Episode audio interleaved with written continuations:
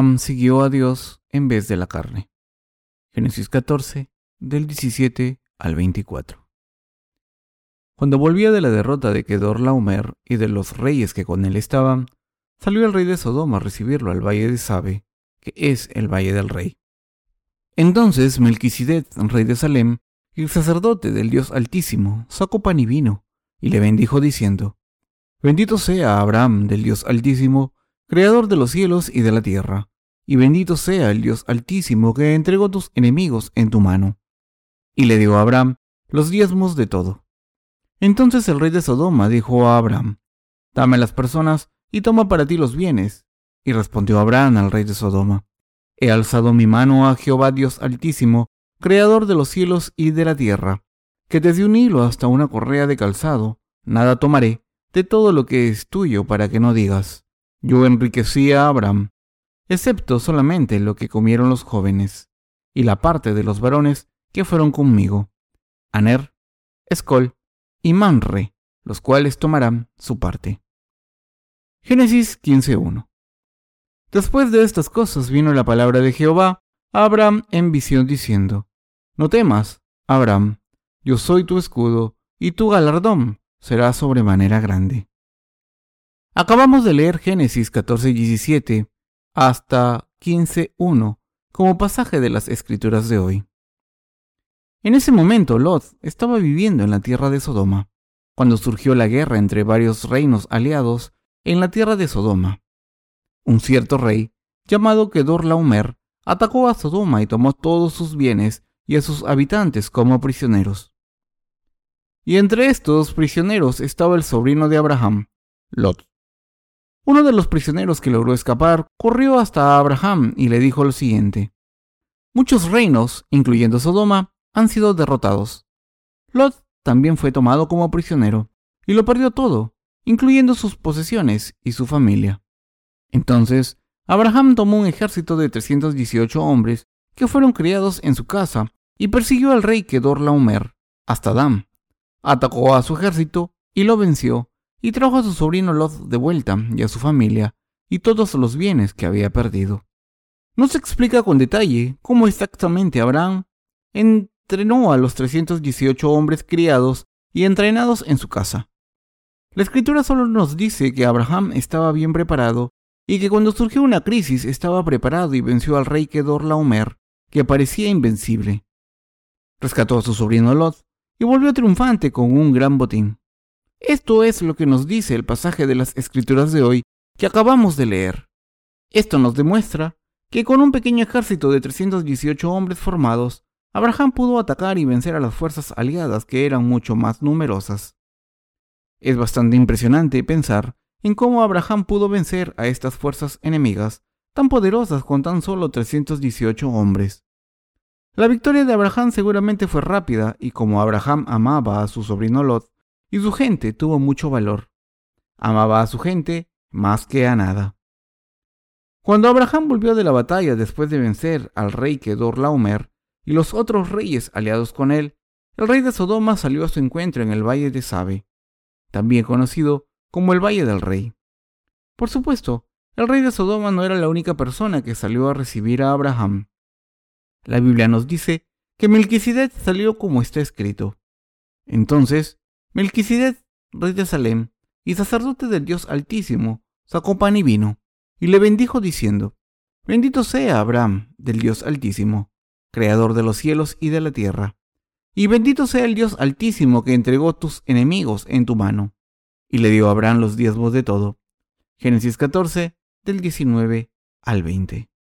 Los dos reyes que recibieron a Abraham. Tanto el rey de Sodoma como el rey de Salem salieron a recibir a Abraham. Déjenme que les explique quién era el rey de Salem. El nombre del rey de Salem era Melquisedec, y Dios dijo que era el sacerdote del Dios Altísimo. Refiriéndose a Melquisedec, el libro de Hebreos lo llama Jesucristo. Por supuesto, Melquisedec fue un hombre que simbolizaba a Jesucristo, quien tenía que venir, y por eso puede ser descrito como un anticipo de Jesús. Pero al mismo tiempo, es la verdadera sustancia de Jesucristo encarnado desde el Génesis. Está escrito. Entonces, Melquisedec, rey de Salem, y sacerdote del Dios Altísimo. Génesis 14:18. El autor del libro de Hebreos habla de la importancia de Melquisedec hasta cierto punto, pero no reveló la profunda voluntad de Dios, diciendo con referencia a Melquisedec. Acerca de esto, tenemos mucho que decir, y difícil de explicar, por cuanto os habéis tardado para oír. Hebreos 5:11. Cuando Melquisedec, que simbolizaba a Jesús por venir, llevó pan y vino a Abraham y le oró a Dios para que le bendijese, Abraham le ofreció a Melquisedec una décima parte de todos los bienes que había traído con él. ¿Qué significa el pan y el vino que Melquisedec trajo aquí? Representan la carne de Jesucristo y su sangre. Esto es lo que Melquisedec le llevó a Abraham. El pasaje de las escrituras de hoy describe cómo Melquisedec bendijo a Abraham con pan y vino, pero mi sermón de hoy no trata de esto. Para asegurarnos, déjenme aclarar que la fe en el pan y el vino de Jesús, es decir, en el agua y la sangre del Señor, es absolutamente indispensable para toda la gente de fe. Nuestro Señor nos ha salvado a todos al darnos su cuerpo y al entregar su propia vida. El pan y el vino simbolizan la obra de salvación, implicando que el Señor cargó con nuestros pecados al ser bautizado, derramó su sangre hasta morir en la cruz y así nos ha salvado perfectamente. Por tanto, cuando nos encontramos con el pan y el vino del Señor, no podemos evitar darle gracias al Señor por salvarnos. Gracias a esto, podemos darnos cuenta de que por muchos problemas que tengamos, nuestra esperanza debe estar con Dios, y que Dios mismo es el Señor que nos ha bendecido y salvado a todos. Abraham lo sabía todo esto muy bien, y por eso la Biblia dice que ofreció la décima parte de todas sus ganancias a Melquisedec. Entonces, comparemos a Melquisedec con el rey de Sodoma, el otro hombre que salió a recibir a Abraham. ¿Cómo se comportó el rey de Sodoma con Abraham? Está escrito en la Biblia. Entonces el rey de Sodoma dijo a Abraham, dame las personas y toma para ti los bienes. Génesis 14:21. En realidad, el rey de Sodoma no tenía el derecho de decir estas cosas. Esto se debe a que, aunque Lot había vivido en la tierra de Sodoma, no era un sodomita de nacimiento, mientras que el rey de Sodoma fue el responsable de su propia derrota. Pero cuando el rey de Sodoma vio a la gente y el botín de la guerra que Abraham recuperó, le dijo arrogantemente, entonces el rey de Sodoma dijo a Abraham, dame las personas y toma para ti los bienes. Génesis 14:21. Ahora veamos cómo Abraham respondió a estas palabras del rey de Sodoma. Abraham le dijo, He alzado mi mano a Jehová Dios Altísimo, Creador de los cielos y de la tierra, que desde un hilo hasta una correa de calzado, nada tomaré de todo lo que es tuyo, para que no digas, yo enriquecí a Abraham, excepto solamente lo que comieron los jóvenes y la parte de los varones que fueron conmigo, Aner, Escol y Mamre, los cuales tomarán su parte. Génesis 14, del 22 al 24. La Biblia dice en el capítulo siguiente, No temas, Abraham, yo soy tu escudo, y tu galardón será sobremanera grande. Génesis 15.1. A través de estos pasajes podemos ver claramente dónde estaba el centro del corazón de Abraham. En plena guerra, Abraham luchó y venció al rey Kedor Laomer, el gobernante del reino más poderoso de la región. Aquí podemos ver que Abraham, un hombre de fe, era muy fuerte físicamente. Los reinos se habían dividido en dos campos y lucharon los unos contra los otros hasta que una parte venció, y entonces Abraham luchó contra esa parte y triunfó. ¿No puede ser que entonces Abraham fuera el rey de reyes de su tiempo? Y como Abraham se había convertido en el rey de reyes, ¿acaso no pudo hacer todo lo que quería? Pero, aunque Abraham nuestro padre de la fe tenía mucho poder, cuando escuchó al rey de Sodoma, le contestó simplemente, He alzado mi mano a Jehová, Dios altísimo, creador de los cielos y de la tierra, que desde un hilo hasta una correa de calzado, nada tomaré de todo lo que es tuyo, para que no digas, yo enriquecí a Abraham. Génesis 14, del 22 al 23. Si Abraham hubiese tomado los bienes como se le sugirió, entonces el rey de Sodoma podría haber dicho que hizo rico a Abraham. Por eso, Abraham le dijo, no tomaré nada tuyo, excepto la porción para los hombres que fueron a la batalla conmigo. Dicho de otra manera, Abraham estaba diciendo al rey de Sodoma que no se engañase, pensando que le había hecho rico. Está escrito en el pasaje de las escrituras de hoy. Después de estas cosas, vino la palabra de Jehová a Abraham en visión diciendo, No temas, Abraham, yo soy tu escudo, y tu galardón será sobremanera grande. Génesis 15.1. Dios se reveló a Abraham, quien había abandonado la riqueza material, y le manifestó claramente que se había convertido en el Dios de Abraham.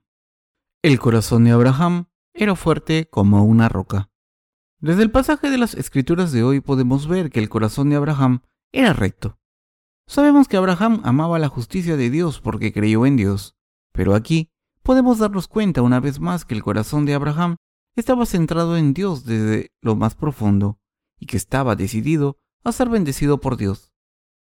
Desde lo más profundo de su corazón, Abraham quiso encontrar la ayuda de Dios, florecer en prosperidad gracias a Dios y ser bendecido por Dios.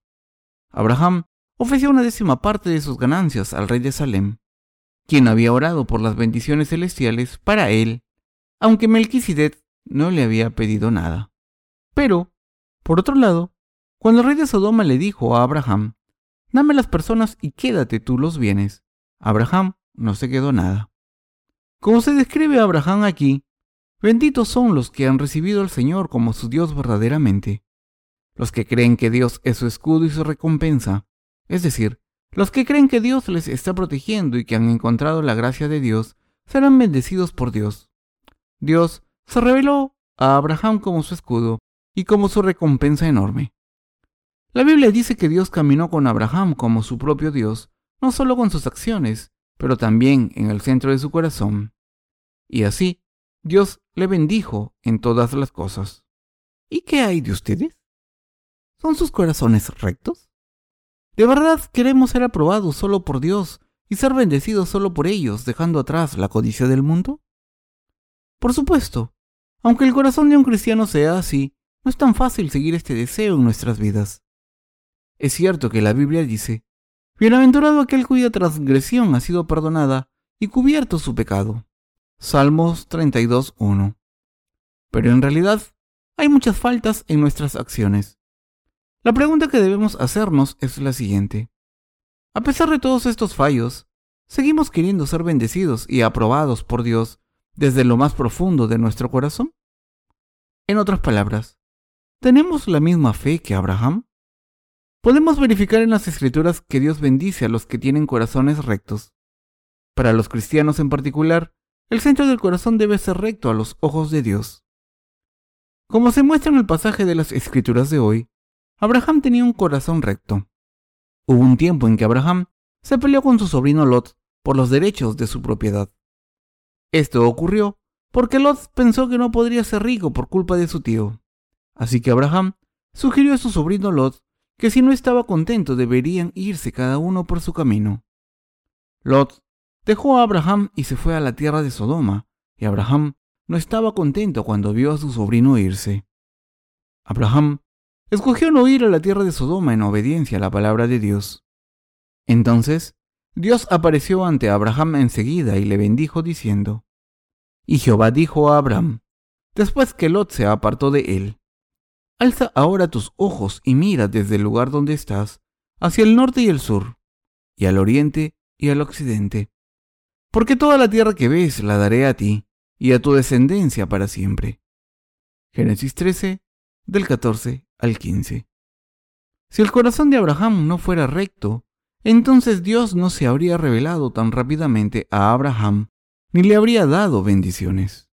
Abraham había sido bendecido por Dios porque el centro de su corazón era recto ante Dios. Antes de poder llamar a Abraham un hombre justo, primero debemos recordar el hecho de que el centro de su corazón era recto a los ojos de Dios. Abraham no tenía ninguna codicia por las cosas de este mundo. Si su corazón hubiese sido codicioso, entonces habría intentado hacerse el rey de toda la región. Después de todo, Abraham había derrotado solo a la alianza más poderosa de aquella región que nadie había derrotado antes y podría haber sometido a esos reyes y haber vivido una vida con riquezas teniéndolos como súbditos. Pero Abraham escogió no hacer esto. Cuando el rey de Sodoma le ofreció llevarse todos los bienes, Abraham simplemente contestó, No me llevaré nada tuyo, ni siquiera la tira de una sandalia para que no digas que me has hecho rico. Quédate tú con todos estos bienes. De estas palabras de Abraham, podemos ver que quería ser rico solamente a los ojos de Dios y que solo buscaba la aprobación de Dios. El Señor Dios era el escudo de Abraham y su recompensa enorme. Inmediatamente después de que ocurrieran estas cosas, después de estas cosas, vino la palabra de Jehová a Abraham en visión diciendo, No temas, Abraham, yo soy tu escudo, y tu galardón será sobremanera grande. Génesis 15.1. Como se dice aquí, Dios se reveló a Abraham y le hizo saber que se había convertido en su escudo y su recompensa. Mis queridos hermanos, tener a Dios como su escudo es una bendición maravillosa. Como saben bien, este mundo está lleno de cosas peligrosas. La Biblia dice que vivir en un mundo tan terrible con el temor de Dios es el principio de la sabiduría. Quien no busque la ayuda de Dios mientras vive en este mundo, es decir, quien no confía en Dios, es un insensato. Abraham confió en Dios, y Dios se convirtió en el escudo y la recompensa de Abraham. Aquí, todos debemos darnos cuenta de que Dios está buscando a alguien cuyo corazón sea recto y que Dios obra en las vidas de estas personas. Mis queridos hermanos, no estamos bendecidos por nuestros propios talentos, habilidades, o ni porque lo tengamos todo en este mundo. Solo los que tienen un corazón recto de verdad ante Dios pueden recibir estas bendiciones. Aunque la gente solo mire su apariencia exterior, Dios mira dentro de sus corazones. El que Dios se convierta en su escudo y su recompensa depende de si sus corazones son rectos o no. Y esta es la verdad que Dios nos está enseñando a través del pasaje de las Escrituras de hoy. Pongamos nuestras expectativas en Dios desde lo más profundo de nuestros corazones. Debemos poner nuestras expectativas en Dios, tener esperanza en Dios y confiar en este Dios en todas las cosas, aunque nuestras acciones sean insuficientes, y debemos orar a Dios, hacerle nuestras peticiones y pidiéndole ayuda. Estas personas son las que están bendecidas por Dios. ¿Saben lo malvado que es el corazón humano? Cuando la gente se hace un poco rica, su naturaleza humana les hace confiar en estas riquezas en vez de confiar en Dios. Así de fácil es que el corazón humano se separe de Dios. Pero recuerden esto, tengan lo que tengan, aunque se hagan ricos en un día, es mucho mejor confiar en Dios que en nuestras propias riquezas. Les pido que se den cuenta de que si confían en Dios desde lo más profundo de sus corazones, Dios les bendecirá. Pero si confían solo en las cosas de este mundo, se encontrarán completamente solos cuando estas cosas desaparezcan. El corazón que confía en Dios confía en Él y le teme. Y este es el tipo de corazón que es absolutamente indispensable para todos nosotros. Si no nos aseguramos de que nuestros corazones son rectos a los ojos de Dios, será inútil intentar complacerle o creer en su palabra, o seguirle en obediencia, por mucho que queramos. Por el contrario, si el centro de nuestros corazones es recto, será solo cuestión de tiempo acercarnos al Señor y vestirnos de su gracia. Todo gracias a Él. En otras palabras, aunque seamos débiles y llenos de debilidades, mientras nuestros corazones sean rectos, podemos caminar con el Señor todo el tiempo. Por supuesto, como estamos viviendo en este mundo lleno de pecados, es muy probable que nuestros corazones se pierdan. Sin embargo, Dios siempre estará con nosotros, siempre y cuando nuestro corazón sea recto. La cosa más importante para los creyentes es que nuestro corazón esté orientado hacia Dios. Debemos mirar a Dios y confiar en Él desde lo más profundo de nuestros corazones. Les pido que se den cuenta de que si abren su corazón al Señor y le adoran, es decir, si caminan hacia Dios sin dudarlo, Dios les llevará por el buen camino. El corazón que teme a Dios, el que está puesto en Dios, es lo más importante para nosotros. ¿Qué ocurriría si perdiésemos este corazón? Sería lo mismo que perder el elemento más importante de la fe. Si perdemos el amor de nuestros corazones por Dios, entrarán todo tipo de pecados en nuestros corazones y los ensuciarán completamente. En vez de recibir las bendiciones de Dios en nuestros corazones, entrarán cosas malditas y lo corromperán. Por tanto, nosotros debemos tener el centro de nuestros corazones en Dios. Sean cuales sean las circunstancias, debemos asegurarnos de que el centro de nuestros corazones esté recto siempre, diciéndole al Señor, quiero vivir una vida recta ante ti, quiero seguirle. Aunque tengan tantas debilidades y me sienta agitado, quiero que el centro de mi corazón esté siguiendo tus deseos y complacencia. Siempre recuerden que cuando confiesen a Dios estos sinceramente, desde lo más profundo de su corazón, Dios se les revelará y se convertirá en su escudo y recompensa. Como se muestra aquí, poner nuestros corazones en el Señor es muy importante para todos los cristianos. Cuando el corazón no está recto, todo se arruina. En contraste, cuando el centro de nuestros corazones está recto, podemos vestirnos de la gracia de Dios a pesar de nuestras muchas debilidades. ¿Entienden ahora lo importante que es la condición de nuestros corazones?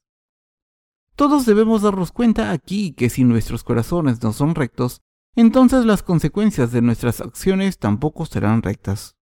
Hay algunos creyentes que, a pesar de que el centro de su corazón está recto, tienen malentendidos con la gente porque no son buenos expresándose. Pero con el paso del tiempo, todo el mundo podrá ver lo rectos que son sus corazones. Pero si el centro de sus corazones está en el lugar equivocado, todas sus acciones serán juzgadas como insuficientes aunque parezcan rectas por fuera. Esta es la manera en que Dios nos ve a todos. Esto significa que seguir con nuestros corazones a Dios y confiar en Él es más importante que nada. Todos nosotros tenemos muchas debilidades e insuficiencias ante el Señor. Nuestras acciones pueden ser buenas a veces y otras veces insuficientes. Pero lo que es muy importante e indispensable para todos nosotros como cristianos fieles es que deseemos desde lo más profundo de nuestros corazones vivir según lo que complazca al Señor.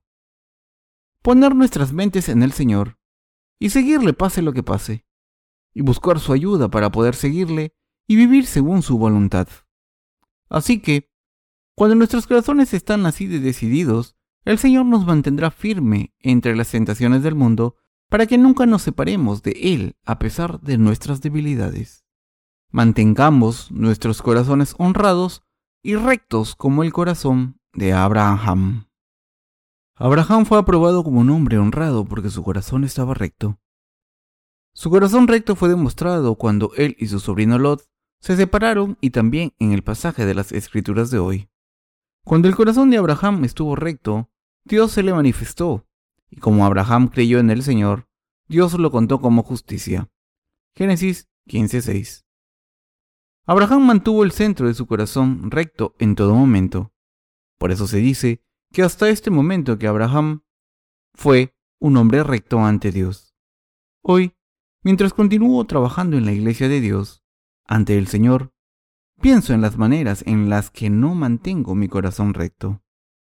Si mi mente está demasiado preocupada con mis posesiones, entonces seré un hombre inseguro en este mundo porque no tengo nada.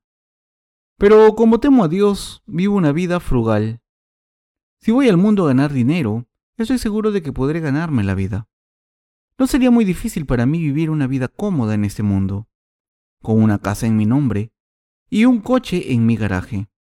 Sin embargo, sé muy bien que es mi destino trabajar para la iglesia de Dios, predicar el Evangelio, seguir al Señor y adorarle de esta manera. Además, tengo un deseo muy profundo en mi corazón de seguir al Señor y servirle aunque sea pobre. Y como el Señor conoce este deseo mío, tengo fe completa en que me librará de todos mis problemas y me bendecirá para predicar el Evangelio en todos los rincones del mundo. Sean cuales sean las circunstancias y problemas con los que nos encontremos, debemos seguir al Señor sin dudar. No buscamos al Señor solo porque seamos ricos, ni le negamos porque seamos pobres.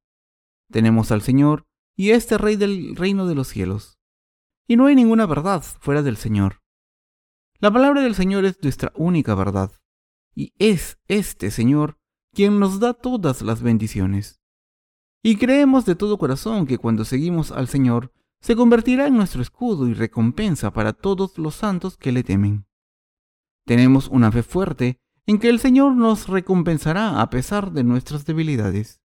Según una historia rabínica, Tera, el padre de Abraham, hacía ídolos. Pero a pesar de esto, Dios vio el corazón de Abraham y le bendijo. Quiero recordarles una vez más que después de que Abraham y su sobrino Lot se separasen, y después de que Abraham volviese victorioso de la guerra, Dios vio que el corazón de Abraham era recto, y se convirtió en el escudo y recompensa de Abraham por eso. No importa el tipo de persona que sean, siempre y cuando el centro de su corazón sea recto a los ojos de Dios, porque así su paz, amor y bendiciones estarán siempre dentro de sus corazones, pero también de su familia, su iglesia e incluso su sociedad. Por tanto, es absolutamente indispensable que tengan un corazón recto ante Dios. Así que les pido que se den cuenta de que antes de hacer cualquier obra buena, deben asegurarse de que el centro de su corazón está recto. Si el centro de su corazón está recto ante Dios, Él les guiará por el camino de la justicia. Se convertirá en su escudo y recompensa. Pero si su corazón no está recto, entonces la consecuencia que les estará esperando es su propia destrucción. Todo se arruinará si el centro de su corazón no está recto. Esto se debe a que Dios es nuestro escudo y podemos caminar rectos ante el Señor hasta este momento. Pero sin el Señor a nuestro lado, no sabemos qué cosas terribles nos pueden pasar. Abraham se encontró con muchos enemigos en su vida, pero Dios aprobó su fe, y por esta fe en Dios, Dios se convirtió en el escudo de Abraham y su recompensa. No solo vivió Abraham una vida feliz y bendita, sino que sus descendientes también vivieron entre las bendiciones de Dios. Mis queridos santos, estoy totalmente convencido de que aunque seamos pocos, si ponemos nuestros corazones rectos y seguimos al Señor, Dios se nos revelará como nuestra paz, nuestro escudo y nuestra recompensa, y nos bendecirá abundantemente. No podemos negar que las bendiciones de Dios son nuestras, lo que le espera a todo el que ha recibido la remisión de los pecados son las bendiciones de Dios. Estas bendiciones son de un valor incalculable y están en una dimensión completamente diferente a cualquier otra prosperidad que se pueda conseguir en este mundo. Estas bendiciones de Dios solo las reciben los que tienen un corazón recto. Les pido que se den cuenta de que las bendiciones de Dios siguen solo a los que creen en Dios y obedecen su palabra de la misma manera en que Abraham siguió a Dios sin dudar, y fue acompañado por la paz y las bendiciones de Dios. Estoy muy agradecido al Señor porque nuestros corazones están rectos, pero al mismo tiempo debemos tener cuidado y asegurarnos por todos los medios de que nuestros corazones no van por el mal camino. ¿Siguen interesados solamente en sus acciones en vez de en sus corazones? ¿Creen que pueden actuar con virtud creyendo que pueden hacerlo por su cuenta? Pero su habilidad por hacer cosas buenas no significa absolutamente nada. De la misma manera que no poder hacerlas tampoco significa nada. Lo único que importa es que su corazón esté recto. Recuerden que esto es lo que el Señor quiere de todos nosotros. Y esta es la manera de alcanzar la verdad.